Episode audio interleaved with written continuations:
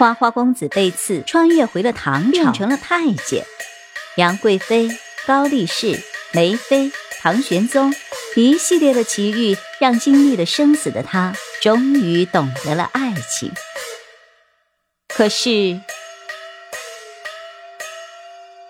欢迎收听由竹意有声授权的《奇异穿越》，作者水娃子，演播青莲。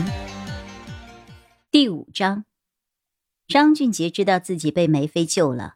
虽然还不知道梅妃长什么样子，但是心里隐隐约约的感觉到梅妃就是自己的幸运女神。梅妃将这些奴才赶走了之后，自己走到他的跟前，蹲下身子帮他解开了绳子。张俊杰能够清晰的闻到梅妃身上淡淡的梅花香味，可就是看不到她的脸，只够得到看出她穿的是白色的裙子，裙尾处绣着点点梅色的花瓣。鹅黄色的绣鞋上面绣着蝴蝶，起着画龙点睛的作用。可以看得出来，鞋子的主人是一个非常会打扮的人。梅妃轻轻地将他身上的东西弄了下来，不急不躁，生怕自己弄痛了他。这些奴才就会仗着自己的一点权利来欺负人，谁人不知本宫已经失宠了很久。这条规矩早就已经作废了。感到身上的束缚解脱了，张俊杰一下子翻身爬了起来，站在梅妃面前道：“娘娘，莫要妄自菲薄呀！”定定的看着眼前的美人，果然是美呀，像极了不食人间烟火的仙女。头上没有多余的一点首饰，只是用了一只白珍珠的发簪固定在那里。小脸也只有巴掌那么大，清澈的水眸看不出一点杂质，皮肤白皙光洁，红唇小巧。梅妃帮他弄完这一切，并没有再说什么，甚至从头到尾都没有怎么看过他一眼。梅妃跟他说话就像跟空气一样，不过越是这样，越能够挑起他的好奇感，越来越为他着迷。娘娘，让小的送送你吧。张俊杰还想多和梅妃说几句话，一时想不到找什么理由，就随便说了一个。刚说完，他就开始后悔，这个理由还真是白痴啊！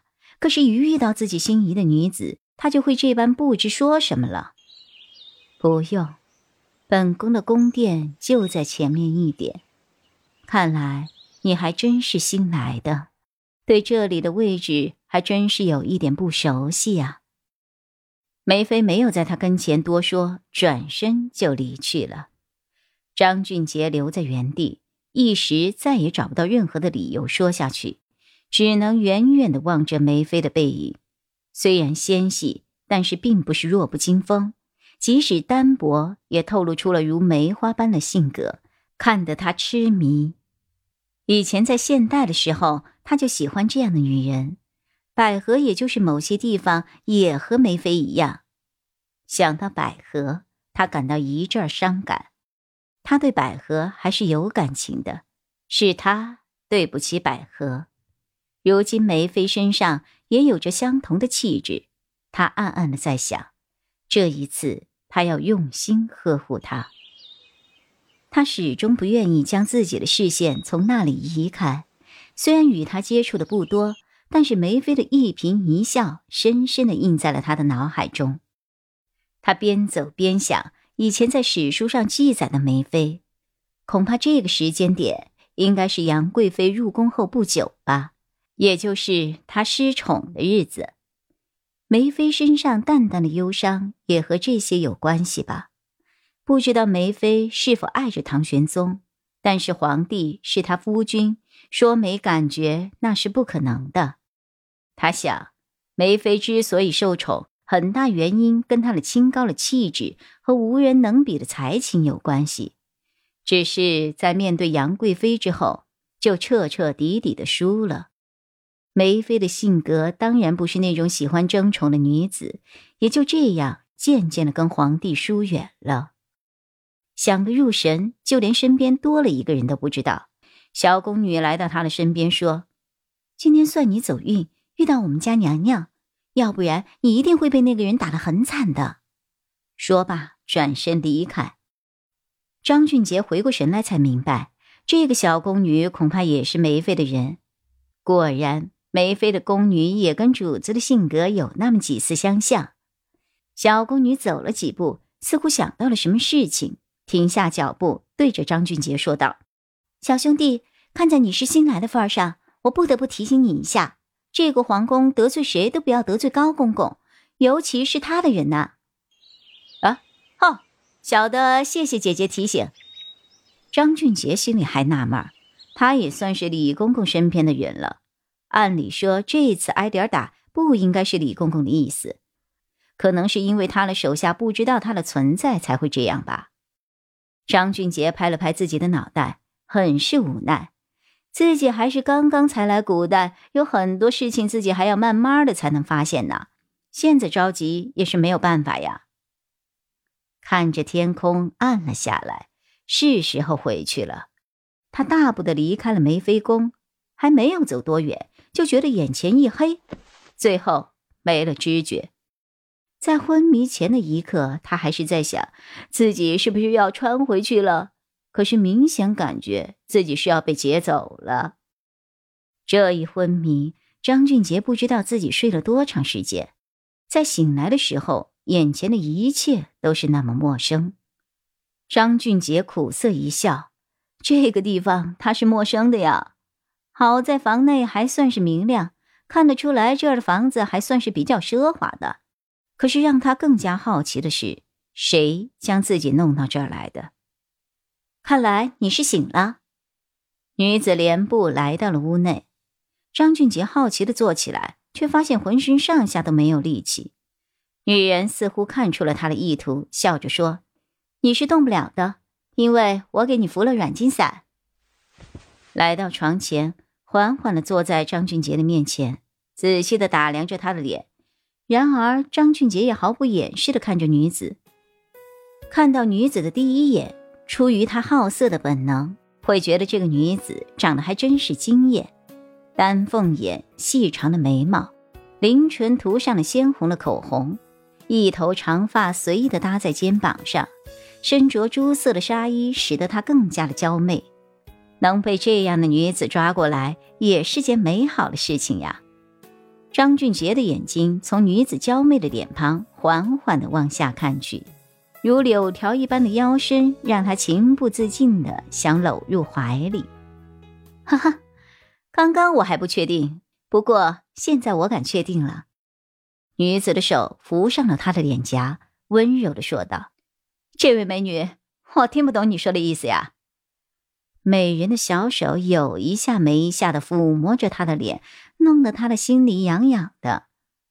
我已经注意你很久了，告诉我你是哪里来的人？美人，既然你已经知道我不是这里的人，为什么还要问我？我就是要听你亲口说才能确定。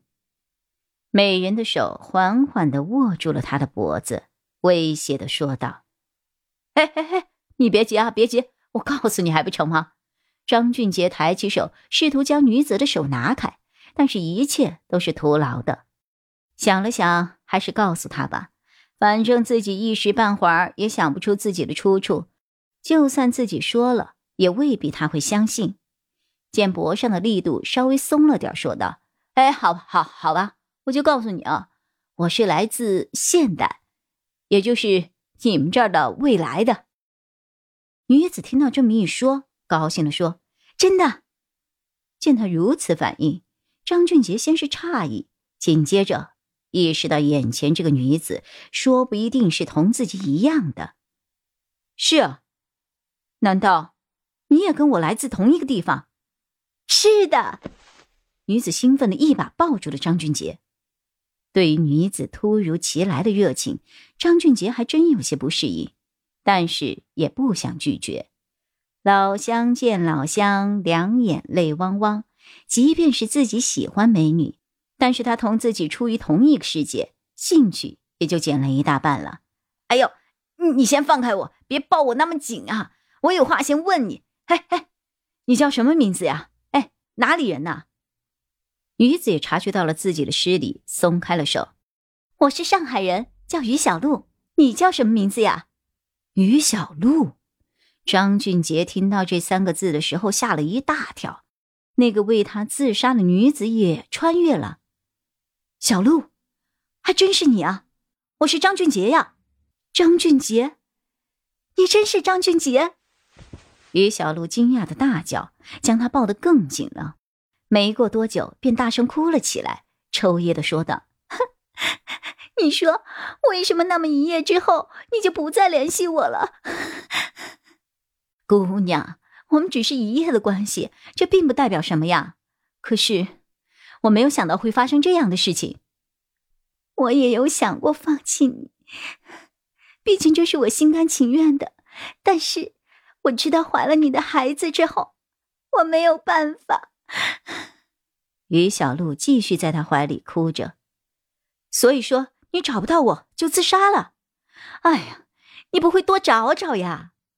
张俊杰有些愧疚，他也知道一个女孩子的贞操有多么的重要，只是实在想不出别的话来说，任她靠在自己的怀里。我当时也是心情不好罢了，所以做了冲动的事情。好在我们会以这样的方式再见面。于小璐在他的怀里蹭了蹭。突然觉得自己这些日子以来所受的委屈都没有了。张俊杰看着怀里的女人，就知道这个女人一定对自己动了心，但是自己确实不爱她呀。这样的话，现在他说不出口，也不知道自己该怎么说。